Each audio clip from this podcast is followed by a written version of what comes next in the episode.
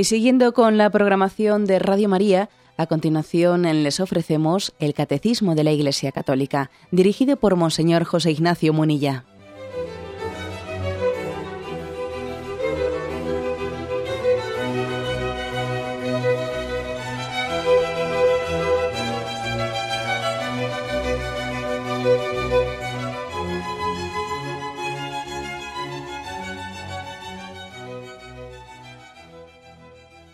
Cordial saludo a todos los oyentes de Radio María. Un día más, con la gracia del Señor, proseguimos el comentario del Catecismo de nuestra Madre la Iglesia. Estamos en el cuarto mandamiento, honra a tu padre y a tu madre, después de que hemos dedicado varios programas a hablar sobre los deberes de los hijos, ahora entramos en el apartado del catecismo que habla de, de los deberes de los padres. Es a partir del punto 2221. Dice así, la fecundidad del amor conyugal no se reduce a la sola procreación de los hijos, sino que debe extenderse también a su educación moral y a su formación espiritual. El papel de los padres en la educación tiene tanto peso que cuando falta difícilmente puede suplirse. El derecho y el deber de la educación son para los padres primordiales e inalienables. Bien, este punto 2221, la primera afirmación de la que parte, es de la estrecha unión que existe entre procreación y educación, educación moral y, formación espiritual. Esa es la afirmación de partida, ¿no? Diciendo, bueno, nosotros no, concebimos de, otra manera las cosas. Es como si dijésemos, lo que Dios ha unido, que no lo separe el hombre. ¿eh? En la procreación está implícita la educación moral y la formación espiritual. Puede ser, ¿eh? puede ser, se puede dar eh, el caso de, la necesidad o de la conveniencia de la adopción. Incluso en este caso, tampoco no se rompería este principio. Se estaría afirmando lo mismo cuando, cuando una madre unos padres, ¿no? pero suele ser más frecuentemente el caso pues, de una madre soltera, pero vamos, que podría ser también el caso de una familia. ¿eh? Cuando una madre tiene, tiene un hijo y su situación pues, es tan dura, tan dramática, que ella ve que no, no tiene las condiciones necesarias para la educación moral de su hijo, para la formación, para darle la debida formación, puede no únicamente no únicamente no ser inmoral, sino hasta ser altamente virtuoso, virtuoso que esa madre de su hijo en adopción. Eso no es inmoral, ojo. No es inmoral cuando, vamos, cuando no nace de una dejación, ¿no? de, de un deber, porque claro, podría ser inmoral. Podría ser inmoral el que alguien se desprenda del hijo que ha procreado, pues por motivos, digamos, mm, de egoísmo, de cobardía, de una vida desordenada, eh, pues no estar dispuesto a ordenar mi vida para poder ayudar a mi hijo. O sea, podría ser gravemente inmoral, por supuesto. Hombre, más inmoral sería matar al niño, desde luego. ¿eh? Pero vamos, que podría ser virtuoso, ¿eh? Podría ser virtuoso el que alguien dé su hijo en adopción, sencillamente pensando, pensando en que si él tiene precisamente el deber moral de esa educación eh, moral, espiritual, eh, pues bueno, y ve que no, que no es la persona adecuada para hacerlo, que hay quien puede hacerlo mejor y que, y que va a, de alguna manera enfatizar, ¿no? o posibilitar el bien superior del niño, pues procede, ¿no? recurre a la adopción precisamente por el, sentido de responsabilidad que tiene con su hijo. Eso, lejos de ser necesariamente inmoral, puede ser muy virtuoso en casos concretos. Por eso digo que existe aquí una, eh, pues ligazón ¿eh? entre procreación y educación de los hijos, que incluso en el caso de la donación para la adopción no se rompe este principio. Podríamos decir aquí eso de que lo que Dios ha unido que no lo separe el hombre, porque es que si precisamente eh, la anticoncepción ¿no?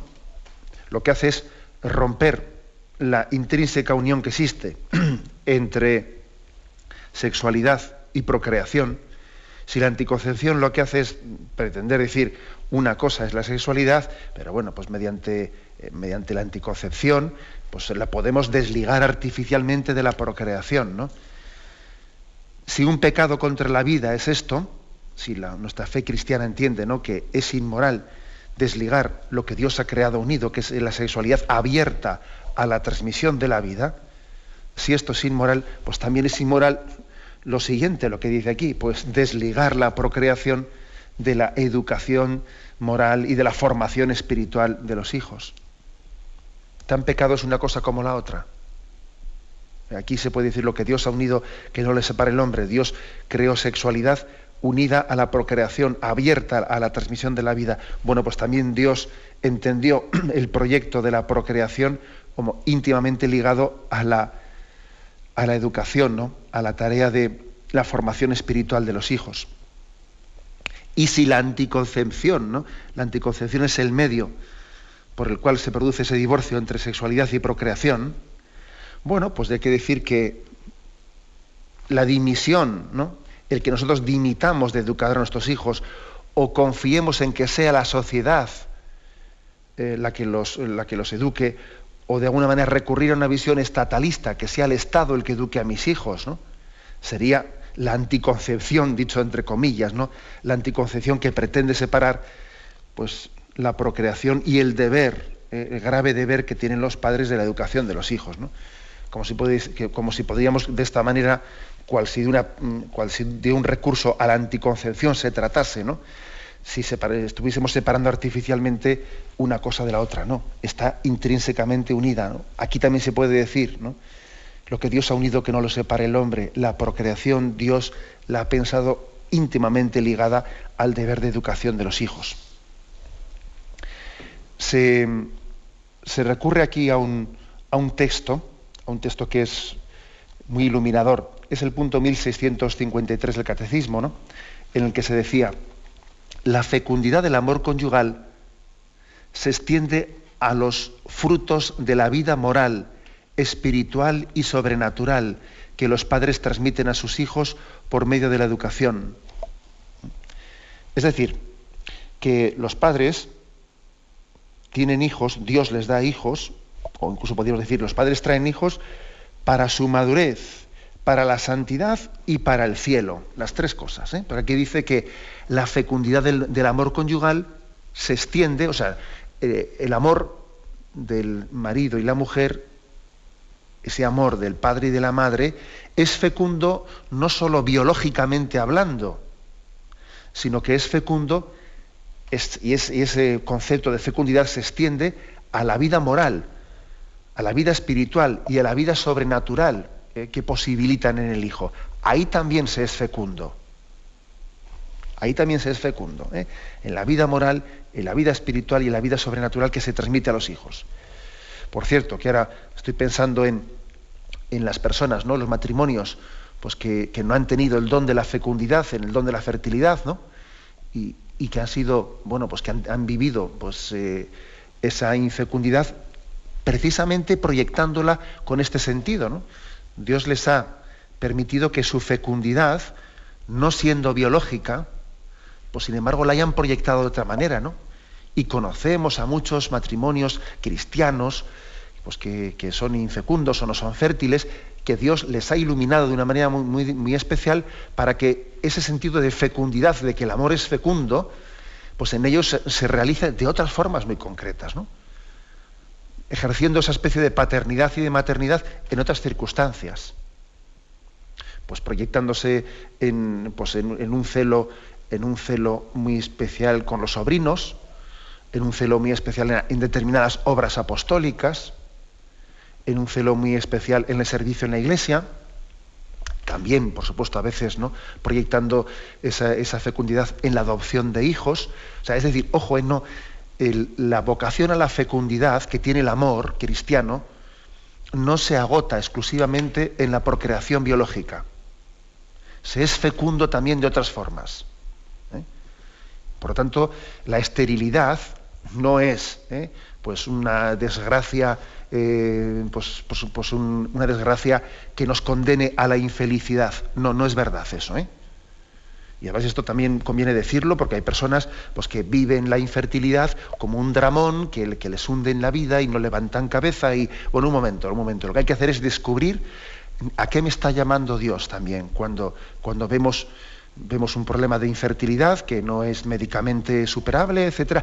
O sea, ¿a qué me está llamando Dios? ¿no? Para ejercer de qué manera ese don de fecundidad que tiene el amor dentro del matrimonio.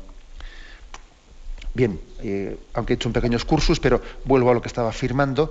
En este punto, lo que se dice es que la fecundidad del amor, aparte, ¿eh? aparte de la procreación biológica, se extiende a la vida moral, a la vida espiritual y a la vida sobrenatural.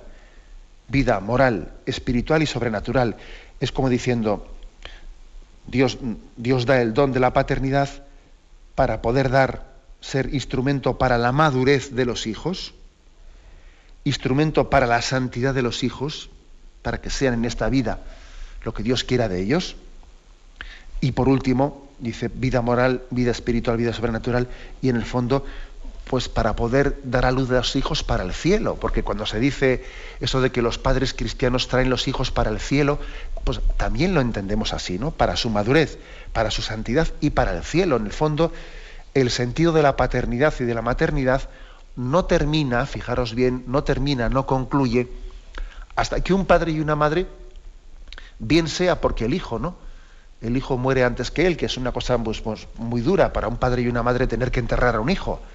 Eso es algo muy duro, ¿no? Y seguro que los que me escucháis y habéis vivido esa experiencia, pues bueno, pues la estaréis ahora mismo también, según lo digo, la estaréis diciendo, pues qué verdad, ¿no? Que eso es igual el episodio más duro de mi vida. Pero cuando eso ha ocurrido, se ha significado con mucha fuerza, ¿no? Eso de que hemos traído los hijos, Dios nos ha dado los hijos para que los conduzcamos de la mano hasta el cielo, hasta la puerta del cielo. ¿eh? Y los padres, en el fondo, no terminan de ser padre y madre hasta que no conducen a su hijo hasta la puerta del cielo, le llevan de la mano, ¿no? Y cuando el padre fallece antes que los hijos, que suele ser pues lo normal, ¿no? lo lógico, también en el fondo se despide del hijo diciéndole, hijo, voy yo primero, pero no te digo adiós, te digo hasta luego, te digo hasta luego, porque nuestra meta, nuestra meta es el cielo, ¿no? Por lo tanto, la paternidad, la paternidad supone, y la maternidad, una fecundidad no solamente biológica, sino, sino que se traduce en ese proyecto de madurez, de santidad y en el fondo esa vocación para el cielo a la que hemos sido, sido llamados. Y, y el catecismo, insiste mucho en que el papel de los padres, aquí hay una cita de un texto del Vaticano II, eh, Gravissimum Educationis, que es uno de los textos o de los documentos elaborados por el Concilio Vaticano II, dice, el papel de los padres en la educación tiene tanto peso que cuando falta difícilmente puede suplirse. Por eso es tanta la responsabilidad, eh, pues de la paternidad y de la maternidad, porque, porque su carencia es una carencia que tiene, que deja huellas, huellas pues, que van a ser, de alguna manera, bueno, podrán ser aliviadas, podrán ser de alguna manera eh, también sobrellevadas, pero esas huellas que deja, ¿no? esas heridas, esos zarpazos que deja la carencia de familia o la carencia de una familia pues madura, eh, santa, esas huellas que deja, de alguna manera ah, tenemos que arrastrarlas toda la vida como una de las cruces principales que el hombre puede llevar.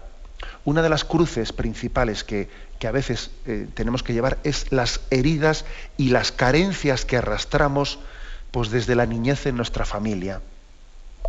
Que estamos llamados también, lógicamente, a, a, reconciliarnos con tal situación. ¿eh? No, podemos, no podemos de alguna manera no aceptarlo. También la santificación consiste en aceptar la cruz, ¿eh? en abrazarla, no, no, en darle la espalda. Y cuando partimos de carencias pues, muy fuertes, ¿no? que, que tienen su origen en la falta de una familia madura y santa y unida y ejemplar, bueno, pues cuando, cuando existen esas carencias, ¿qué haremos? ¿Desesperarnos? ¿eh? dar coces contra el aguijón. ¿eh? Pues no, lógicamente tendremos que abrazar esa cruz, pero ser conscientes también, ser conscientes de que hay, una, unas heridas pues que, que, nos, que, van a estar siempre influyendo ¿no? en carencias afectivas, en dificultad para el amor y, y estar continuamente permitiendo y pidiendo al Señor que sane ¿no? esas heridas y, de alguna manera también abriéndonos a todos los medios que el Señor pone a nuestro alrededor para de alguna manera compensar esas carencias. Pero por eso, insiste aquí, ¿no? este texto que cita del Concilio Vaticano II, que difícilmente podrá suplirse, ¿eh? podrá suplirse, pues bueno, esas carencias por parte de la familia. Podrán aliviarse, ¿no? Podrán de alguna manera bueno, sobrellevarse. El Señor nos ayuda a afrontar nuestros problemas, ¿no? pero no, podrán, eh, no podrá pasarse esa página de nuestra historia. ¿Eh? En el fondo, eh, ser santo es, de alguna manera, partir de la realidad de nuestra vida, aceptarla, partir de la aceptación de decir, Señor, lo acepto y, y al mismo tiempo te lo ofrezco, ¿no? Lo acepto, te lo ofrezco y me pongo en camino de santificación. Este es el motivo, por lo tanto, el hecho de que hasta tal punto pueda llegar a condicionar nuestra vida, ¿no?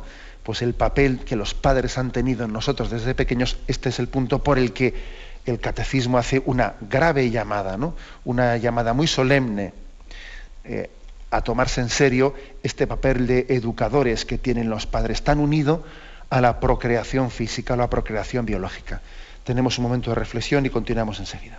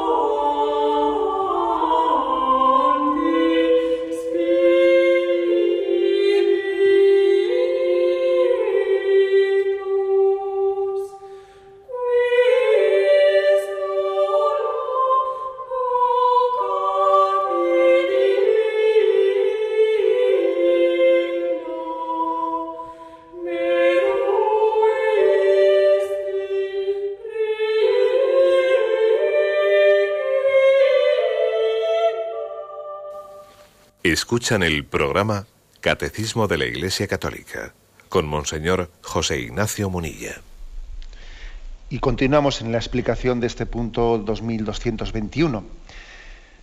Punto que está subrayando, en primer lugar, la intrínseca unión que existe ¿no? entre la procreación y el deber a la educación moral y formación espiritual de los hijos. Y al mismo tiempo subraya este punto también eh, pues las huellas tan profundas que puede, que puede originar en, los hijos las carencias en esa educación, educación cristiana por parte de los padres, ¿no? Unas carencias que van a, eh, pueden arrastrar durante toda su vida. Y al contrario, ¿no? Unas virtudes que bien consolidadas y bien, y bien orientadas, pues pueden ser la base de una santidad cristiana. Este punto 2221 concluye con una eh, referencia a la Familiaris Consorcio, aquella famosa encíclica de Juan Pablo II sobre la familia. Dice, el derecho y el deber de la educación son para los padres primordiales e inalienables. Y cita eh, el punto 36 de aquella encíclica Familiares Consorcio. En aquel punto lo que se, lo que se afirmaba eh, es que pues el amor de los padres, mejor dicho, eh, el deber de los padres de la educación de sus hijos, no puede ser totalmente delegado o usurpado por otros. Es insustituible, inanimable.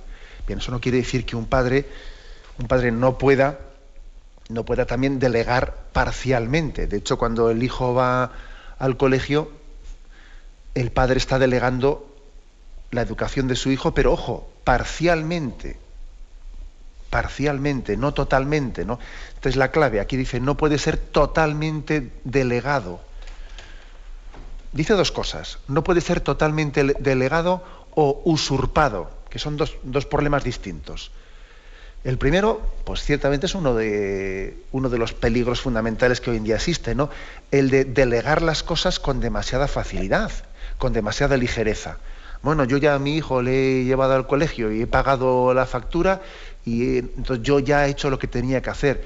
Y confundimos delegar con dimitir. Me parece que estamos dimitiendo, ¿no? Y eso es un, un error muy grave. Por eso aquí se matiza, no se puede delegar totalmente y de ahí que los padres tengan el deber moral de seguir muy de cerca la educación de sus hijos, seguir muy de cerca lo que sus hijos reciben, seguir muy de cerca eh, pues el conocimiento, la relación con el centro educativo, seguir muy de cerca también bueno, pues qué líneas se están, eh, se están de alguna manera desarrollando en ese centro educativo. Intentar participar también, por supuesto, ¿no? Intentar tomar parte en los centros de dirección, en las APAS, de los, todo, eso, es muy importante. No podemos lo, contrario sería delegar totalmente, y, eso es dimitir. El que delega totalmente está dimitiendo de sus deberes. ¿Mm? Pero aquí dice que de dos formas ¿no? pues se puede errar. Una es delegar totalmente, o también cuando se nos usurpa, ¿eh? se nos usurpa ese deber derecho de los padres de educación de sus hijos. A veces no es que tú, por, no, es que seas tú el que por dejación ¿no?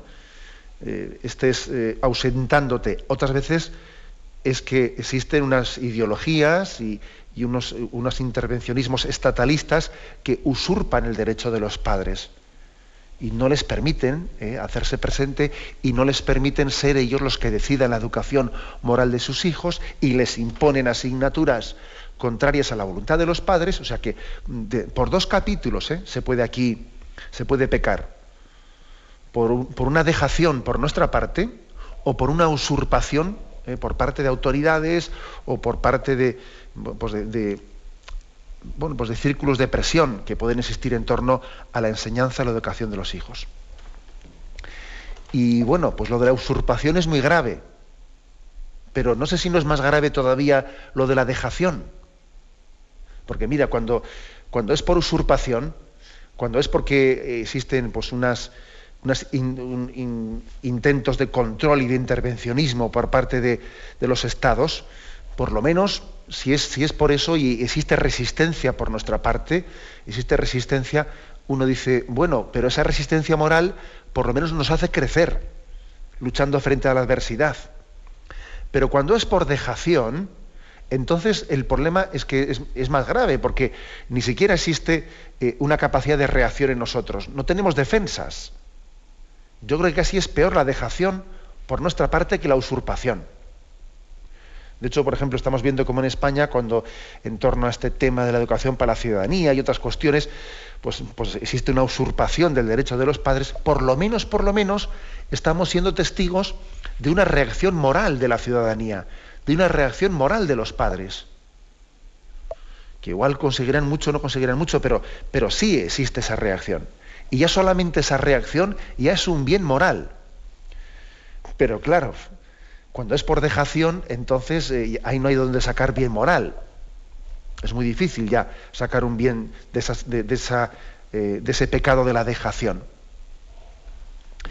Pues bien, este punto 36 mm, de la familia del consorcio afirma el derecho y el deber.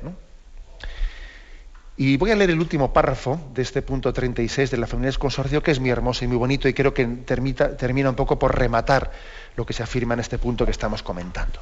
Dice, por encima de estas características no puede olvidarse que el elemento más radical que determina el deber educativo de los padres es el amor paterno y materno, que encuentra en la acción educativa su realización al hacer pleno y perfecto el servicio a la vida. Es decir, el servicio a la vida de los padres no se hace pleno y perfecto sino en la acción educativa. Es así, ¿no? El servicio a la vida, la vida se acoge, la vida es un don de Dios que tenemos que, que acoger, ¿no? Pero que al mismo tiempo que se acoge, ese servicio no es pleno sino en la acción educativa. Y dice aquí una frase que me parece hermosísima. ¿eh?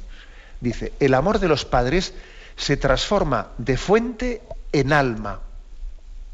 Es curiosa esta expresión, yo no la había oído nunca, o por lo menos no me había fijado en ella hasta, hasta el día de hoy. ¿eh? Os la repito. El amor de los padres se transforma de fuente en alma. Es decir, claro, la procreación hace que los padres sean fuente, pero la educación hace que los padres sean alma.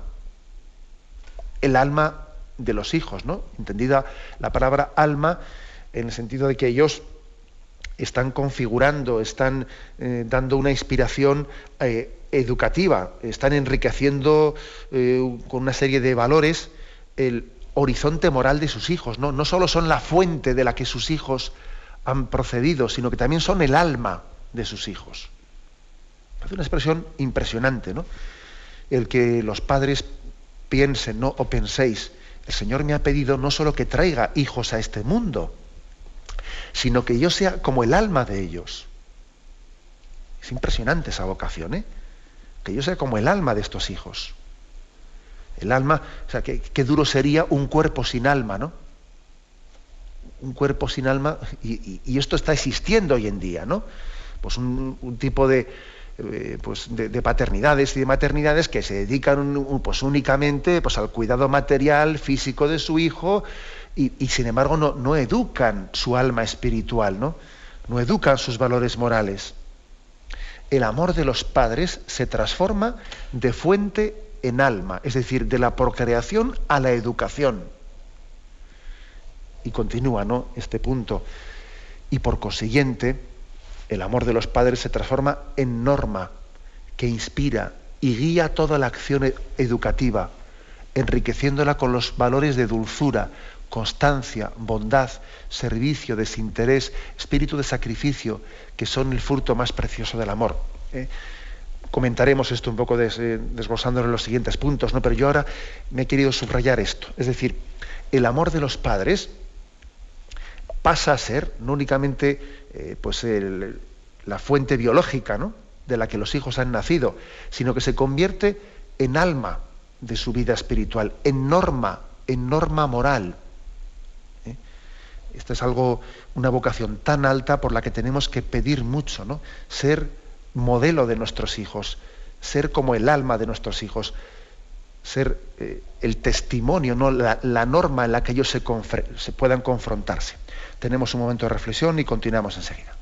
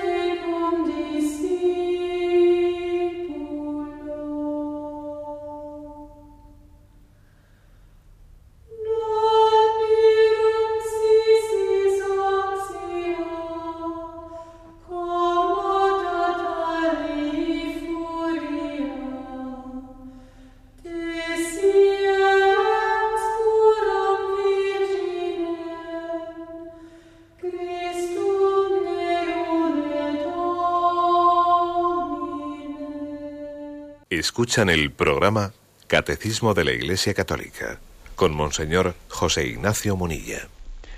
Pasamos al comentario del punto 2222, dentro de este apartado de los deberes de los padres. Dice aquí, los padres deben mirar a los hijos, a sus hijos, como a hijos de Dios y respetarlos como a personas humanas. Han de educar a sus hijos en el cumplimiento de la ley de Dios, mostrándose ellos mismos obedientes a la voluntad del Padre de los cielos. La primera afirmación pues podría parecer pues un poco demasiado obvia, ¿no? demasiado obvia. Los padres tienen que mirar a sus hijos como personas humanas, dice, y como a hijos de Dios. Sí, pero a veces lo obvio, a veces lo, o sea, lo obvio, sin embargo, es lo más necesario, lo que más debe de ser subrayado. Porque fijaros, en el fondo, cuando se, insiste en la importancia de mirar a los hijos, a mis hijos, como a personas humanas, como hijos de Dios, ¿qué quiere decir con esto la doctrina cristiana? Pues quiere decir que los hijos no son tuyos, no son tuyos, tienen una, originalidad absoluta. Es verdad que los hijos, sobre todo siendo pequeñitos, dependen plenamente de ti, eh, son totalmente dependientes, ¿no? Pero son plenamente originales, son radicalmente distintos de tú, de, tu persona. ¿eh? O sea, eso es importantísimo, ¿no? Que, subrayemos esto.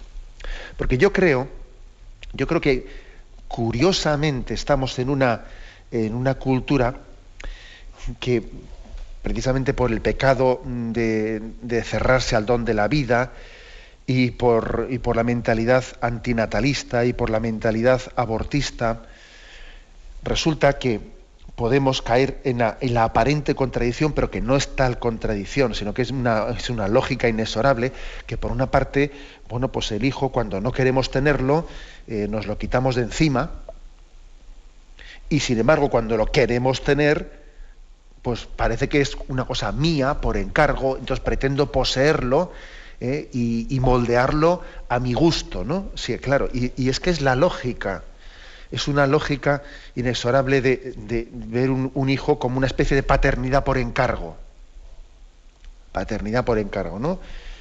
Cuando lo quiero, lo busco a cualquier precio, ¿no? Y entonces lo poseo, y entonces es mío, es mi hijo, y entonces yo hago de él, vamos, un objeto de deseo y, solo eso de ahí conlleva una especie de sentido posesivo tremendo de la vida, luego cuando el hijo se tiene que independizar, pues nos viene la depre y no sé qué y no sé cuántos, ¿no? Y sin embargo, cuando no lo quiero, pues mira, pues recurro a anticoncepción, recurro a no sé qué, e incluso hasta, hasta atreverme a acabar con su vida cuando, pues, pues con, el, con, el, con el mal tan terrible del aborto, ¿no? Entonces, es la lógica del deseo. Cuando es el deseo el que prima como motor de nuestra, de nuestra vida, la paternidad por, por encargo, ¿no? Los hijos deseados o no deseados. Bueno, sin embargo, nuestra lógica es muy distinta. Por eso dice aquí el catecismo, vamos a ver, a los hijos hay que mirarlos como a personas humanas que tienen su dignidad independiente de nosotros, ¿no? Y como a hijos de Dios.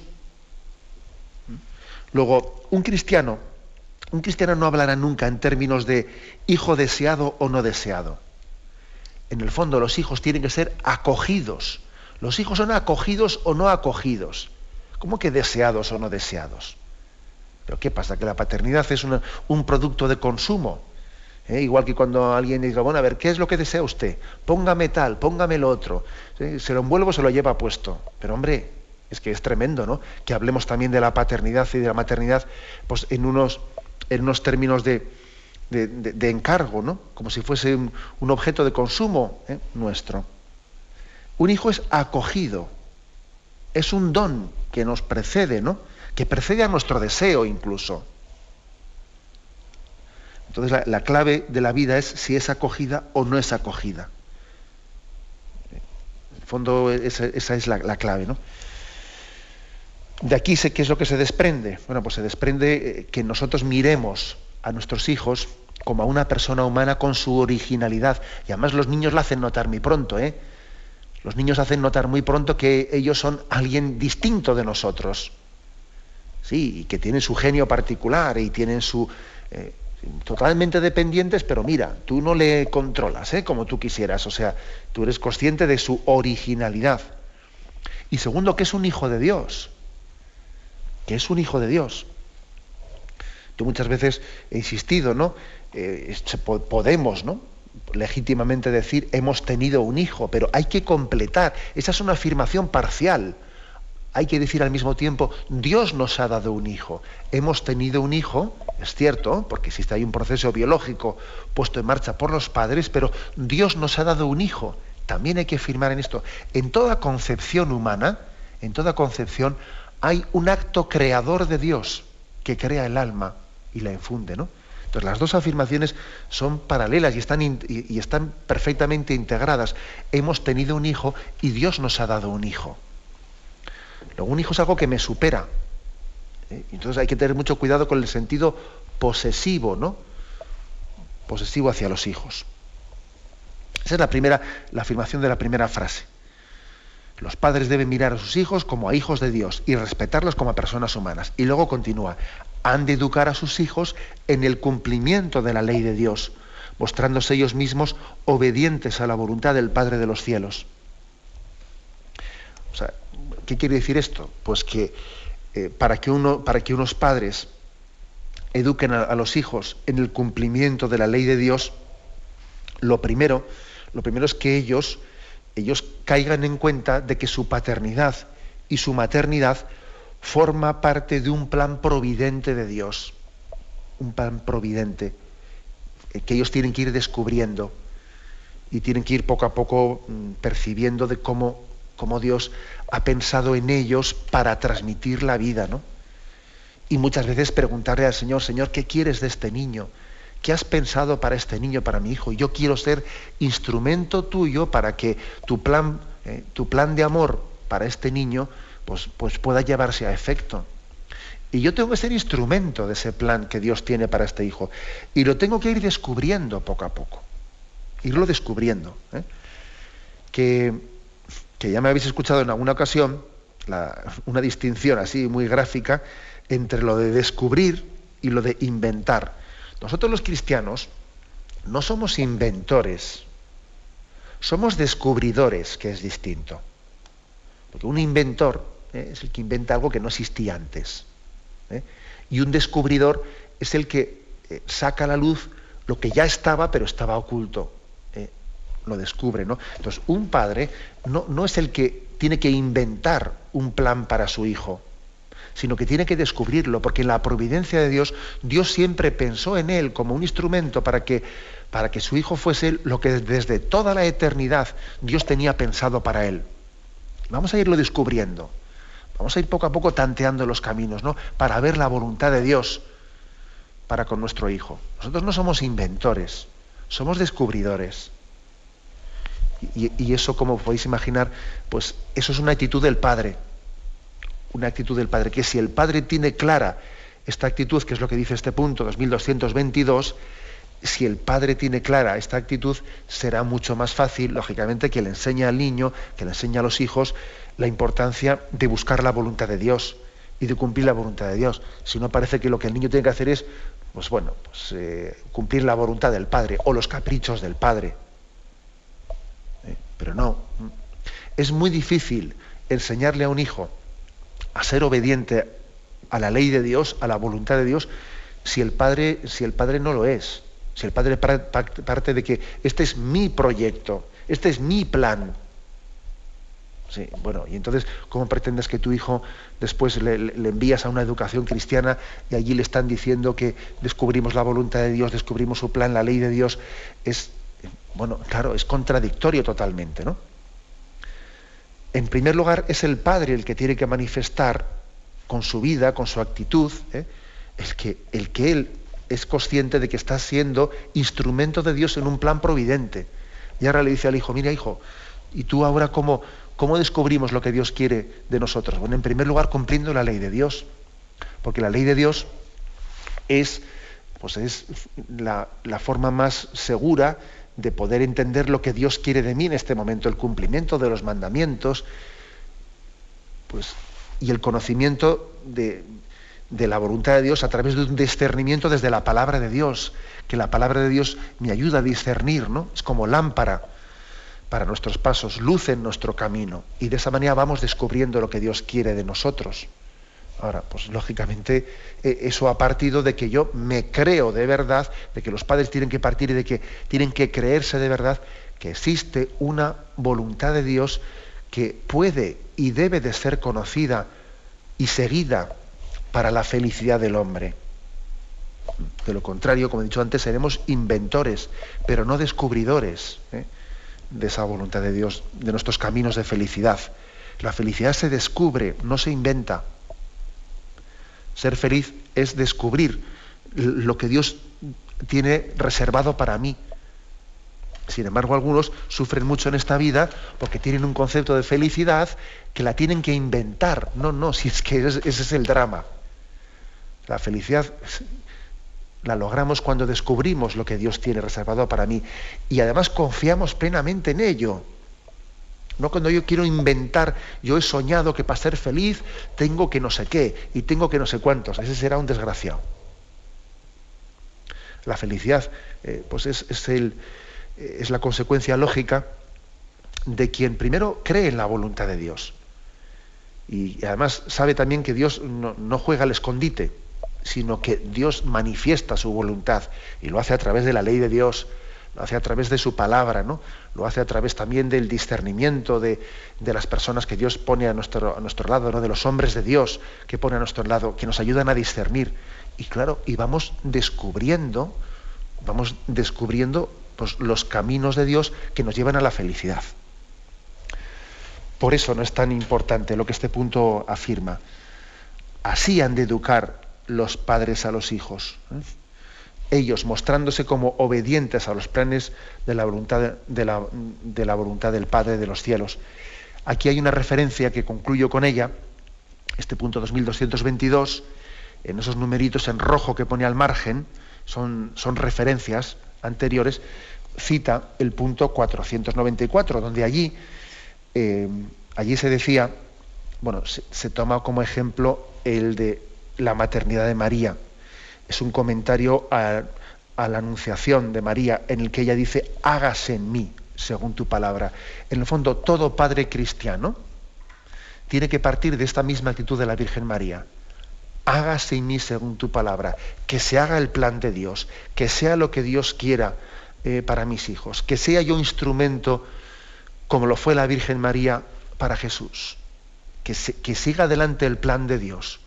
Tú fíjate si María, si María buscó ¿no? su, santidad no inventando nada, sino descubriendo lo que Dios tenía reservado para ella. Bueno, pues ese ejemplo lo coge el catecismo y lo traslada a la paternidad y a la maternidad.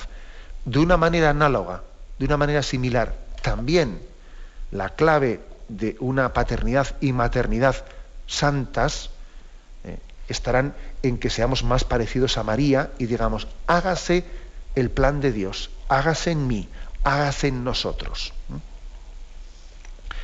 Lo dejamos aquí y ahora damos paso a la intervención de los oyentes. Podéis llamar para formular vuestras preguntas al teléfono 917-107-700. 917-107-700.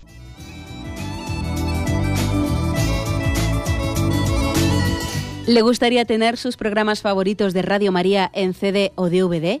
Ahora es posible.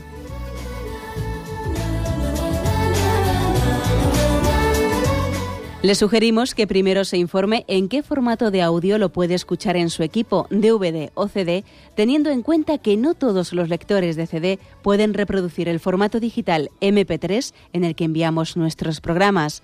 Y luego, si quiere en su casa esos programas que tanto le gustan, solo tiene que escribir una carta a Radio María, Paseo Lanceros 2, primera planta 28024, Madrid, indicando si lo quiere en CD o DVD y cuántos programas. También le rogamos que escriba su nombre, dirección y no se olvide de facilitarnos un teléfono de contacto para cualquier duda que nos surja.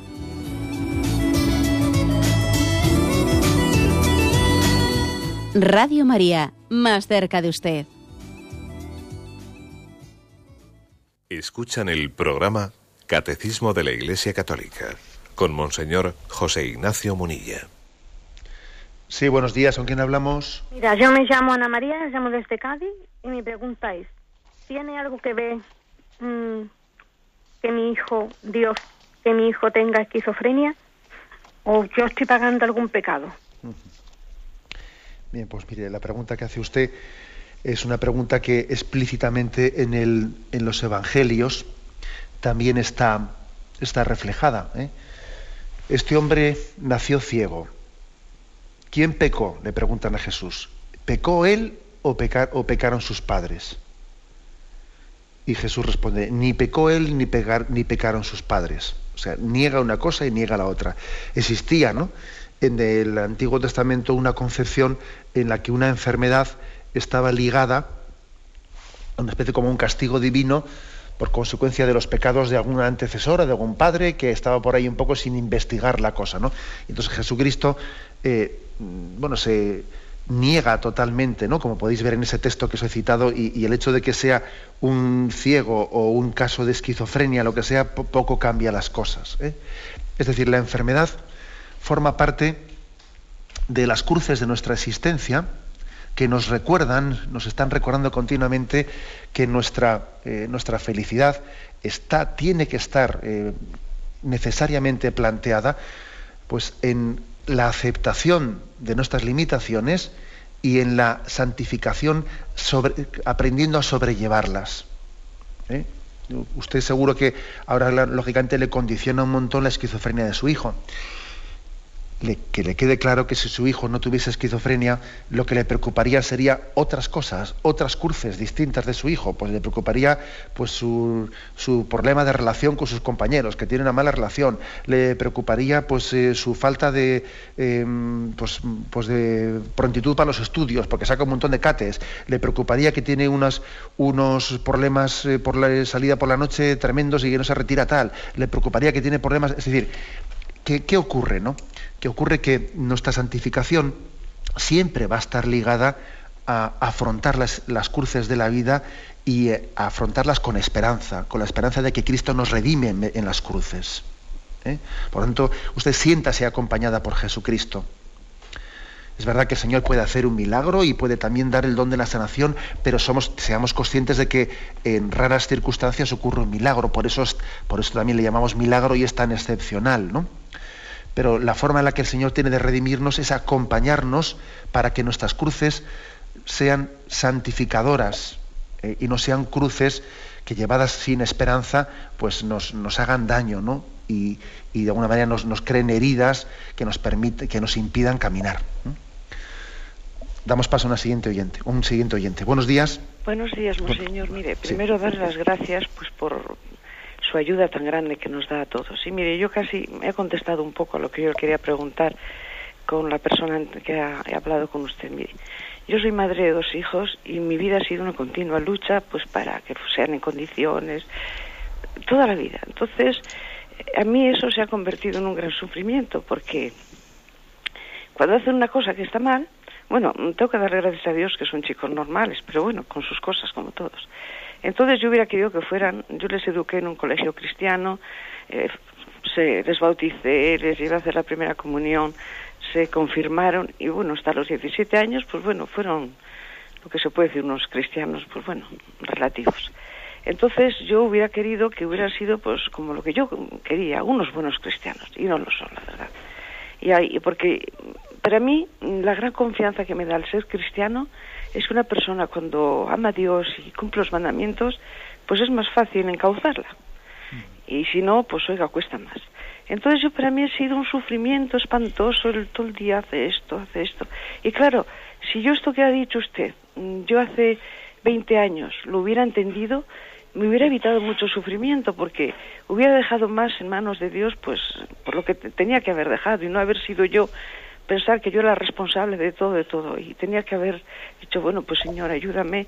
Y entonces, mm, ahora es el momento que me pasa lo mismo, que no, eh, yo confío mucho en Dios, pero a veces me da la sensación que no lo suficiente, pues para, para no sufrir tanto por cosas que no dependen de mí. Y, yo rezo y rezo y, digo, pero Señor, ¿por qué? Y entonces yo quisiera que me aconsejara usted un poco, a ver qué tengo que hacer para abandonarme un poco a esto y dejarlo en manos de Dios. Pues miren, por una parte yo creo que su testimonio, que es hermoso y es bonito, nos, nos recuerda de que ese sufrimiento que usted tiene, por una parte es inevitable, ¿sabe? Porque cuando se ama, es inevitable que se sufra por las personas amadas cuando vemos que no tienen, toman el camino pues que, que, es más recto y más conforme a Dios. ¿no? O sea, ese sufrimiento de usted, por una parte, es inevitable. Eh, además, por otra parte, yo digo, bendito sufrimiento cuando usted está sufriendo por las cosas importantes de la vida y no por bobadas, como muchas personas sufren. ¿eh? ¿Explico? ¿eh? O sea, ojo, Yo prefiero sufrir por cosas como las que usted está sufriendo que no sufrir por envidias, por celos, por estupideces. ¿eh? su sufrimiento será redentor, porque es un sufrimiento que usted ofrece por sus hijos, ¿eh? junto con el sacrificio de la Eucaristía. Ahora, al mismo tiempo, es verdad también, hay que, hay que hacer otro matiz, que es el que usted dice. Bueno, yo creo que hay que sufrir, pero también hay que abandonarse y hay que abandonar nuestro sufrimiento en Dios. Es decir, Señor, lo pongo en tus manos pero si tú les quieres más que yo, o sea, es decir, no voy a ser yo su, redentora, el redentor eres tú, el redentor eres tú, Señor, tú eres su salvador, tú has entregado la vida por ellos en la cruz, ¿no? Luego te ofrezco mi sufrimiento, que es inevitable y no me lo puedo quitar, ¿no? Pero al mismo tiempo descanso en ti, confío en ti, porque, porque tú me has enseñado, eh, en el Evangelio, me has enseñado que todo sufrimiento es redentor. Por tanto, confío en que igual que tu sufrimiento ha sido fuente de salvación, también el mío lo va a ser. Y que la semilla sembrada en ellos no se va a desperdiciar. Luego yo creo que también usted tiene que hacer el acto de abandono y el acto de confianza, ¿no? No es sufrir por sufrir, sino que es sufrir con confianza, eh, sabiendo que Cristo ha hecho fecundo nuestro sufrimiento. Luego que se haga según tu fe. ¿eh? Como dijo Jesús, ¿no? Que tengamos fe en que nuestras lágrimas son, son redentoras y son salvadoras también de nuestros hijos. Adelantamos para un siguiente oyente. Buenos días. Hola, buenos días, monseñor. Muchísimas gracias por su programa, que es fantástico mm. y me ayuda un montón. Bueno, voy a ser muy breve. Me quedé enganchada al principio cuando comentó lo de la aceptación del sufrimiento, que si no lo aceptas se convierte en un aguijón eh, y que rebota contra ti, y eso está clarísimo. Pero cómo se pasa de la aceptación que a la, o sea, de la aceptación que no sea un aguantar por aguantar y que al final acaba amargándote a una a una aceptación que, que, que pues que es una cruz que te libera al final, ¿no? A mí no, sé muy bien en mi cotidianidad, una situación que tengo bastante dura y que es parte de mi cotidianidad, que no en mi vida familiar que no puedo quitar, que es una realidad. Cómo vivirlo eso como una cruz que la acepto y que no me amarga la asistencia. No sé si me explico. Sí. Yo creo que la respuesta a esta pregunta yo ya la creo que la he introducido en la consulta anterior.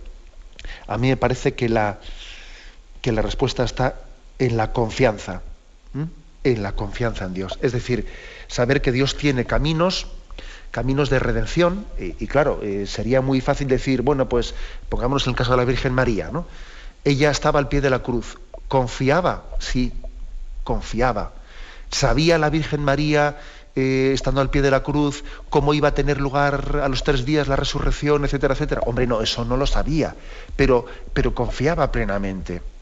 ¿eh? Es decir, no tenemos que, no podemos exigirle a Dios saber cómo Él en su designio providente va a sacar bien de los males, saber las formas y los, y los modos, eh, y los tiempos para empezar a confiar. No, yo confío antes de que suceda. Pero creo, creo firmemente en que no hay dolor ofrecido junto con Cristo al Padre que no termine por ser salvador y redentor. O sea, no lo hay, ¿no? No lo hay. Y además es que usted ahora está un poco metida eh, en, en, medio de la nube, en medio de la borrasca. Pero cuando vemos las cosas con más distancia, y vemos y miramos para atrás en nuestra vida nos dice, ¿cuántas circunstancias en mi vida ha habido? Que yo ahora las veo y digo, pero ¿cómo escribe Dios derecho con líneas torcidas? Y mira aquella situación como, como yo recibí este bien y el otro y el de más allá, ¿no? Luego tiene que haber un acto de confianza y de santo abandono, ¿no? Santo abandono, dejando que Dios lleve adelante su plan salvífico. Nosotros en la Eucaristía ofrecerlo, en el por Cristo con Él y en Él. Damos paso a una última llamada. Buenos días. Hola, buenos días. Muchas gracias por atenderme. Voy a ser breve. Mire, yo tengo un hijo que se ha casado hace año y medio. Antes de casarse me dijo que ellos no iban a tener hijos propios, que iban a adoptar hijos.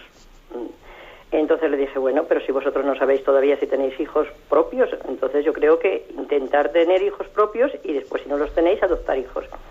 Bueno, no sé si aquello mm, sirvió. Él me dijo, ah, no te metas en mi vida. Bueno, lo dejé así. Yo me disgusté bastante. Mm, de momento han tenido una hija, pero me ha dicho ya, tiene nueve meses, y me ha dicho, eh, mamá, voy, vamos a adoptar niños mm, que no sean propios. Entonces, no te disgustes ni te metas en mi vida. Y yo le he dicho, pero bueno, vamos a ver, yo no lo entiendo, dame una razón que, que, buena, que pueda entenderla. Que por qué vosotros queréis adoptar hijos, que yo lo veo muy bonito, pero bueno, tener algún hijo más vuestro y si tenéis económicamente, pues, pues ya está, pues adoptar más hijos. Pero yo creo que es más normal que tengáis hijos propios, visto que los podéis tener. Y me dijo, no, no hay razones, no, no, no hay razones convincentes. Tú no te metas en mi vida y ya está. Lo que tienes que hacer es venir cuando te necesitamos a cuidar la que tenemos y si te necesitamos después, pues, pues también y, la, verdad que estoy disgustada, yo estoy decidida a ayudarle en lo que todo lo que pueda, porque me he volcado toda la vida con ellos. Pero, pero es que no lo entiendo, no lo entiendo. Yo le dije, ¿tú crees que vas a solucionar porque vosotros adoptéis hijos y no tengáis los propios y vais a evitar los propios? y vais a adoptar otros. Si, si solamente fuera por adoptar un niño o dos que se solucionaran las cosas de la vida, te garantizo que, que lo hacía yo aunque soy mayor pero es que eso no lo vais a solucionar, porque es que hoy día el sexo lo tienen, no tiene la juventud, lo tiene como, como un hobby y entonces no es responsable de lo que hace. Entonces hay muchos niños que se necesitan adoptar, pero pienso que vuestro matrimonio podéis tener hijos y podéis tener los vuestros, por lo menos alguno más. Y bueno, es eso. Yo estoy muy disgustada porque no, no sé por qué hacen eso, que lo entiendo, eh, por una parte porque hay muchos niños necesitados, pero por otra, pues por la verdad, si no se va a solucionar porque ellos adopten un hijo porque pues tampoco tienen unos grandes medios económicos. Les tengo yo que estar ayudando para pagar la hipoteca. O sea que no lo sé. Pues bueno, pues, la verdad es que yo creo que, que, usted ha hecho lo que tenía que hacer. ¿eh? Les ha dicho una palabra de sensatez y bueno, pues ellos también se, se la han escuchado, ¿eh? pero no se la han aceptado. Bueno, usted ha hecho lo que tenía que hacer, que es hablar con, con serenidad y con sensatez. Y creo que también usted ha hecho lo que tiene que hacer, que es seguir ofreciéndose pues, en, la ayuda, ¿no? Porque es que es, pues es evidente que existe este, esa especie de cacao mental, ¿no? Un cacao mental en esta cultura que por una parte se cierra a la transmisión de la vida, no tiene apertura a la acogida del don de la vida y luego, sin embargo, pues eh, mira con buenos ojos la adopción de los niños del extranjero y lo que sea, pues porque parece que socialmente está eso bien visto y hasta suena un poco a una cultura multirracial y, bueno, y es hasta políticamente atractivo y correcto, ¿no? Al mismo tiempo que luego, sin embargo, vemos con buenos ojos el aborto y, sin embargo nos cerramos a la transmisión de la vida. Un cacao mental. Es, es fruto de una, de una cultura incoherente, incoherente que funciona más por modas que por convicciones morales coherentes. Bien, pues usted ha hecho lo que tiene que hacer, ha hablado con sensatez y claramente, también sea prudente, porque una vez dicha una cosa, pues ahora ya, ¿qué va a hacer usted? Pues mire, su presencia como, como abuela seguro que será eh, de esos dones providenciales a través de los cuales Dios compensa muchas veces las carencias de los padres en los niños. ¿eh? Me despido con la bendición de Dios Todopoderoso, Padre, Hijo y Espíritu Santo. Alabado sea Jesucristo.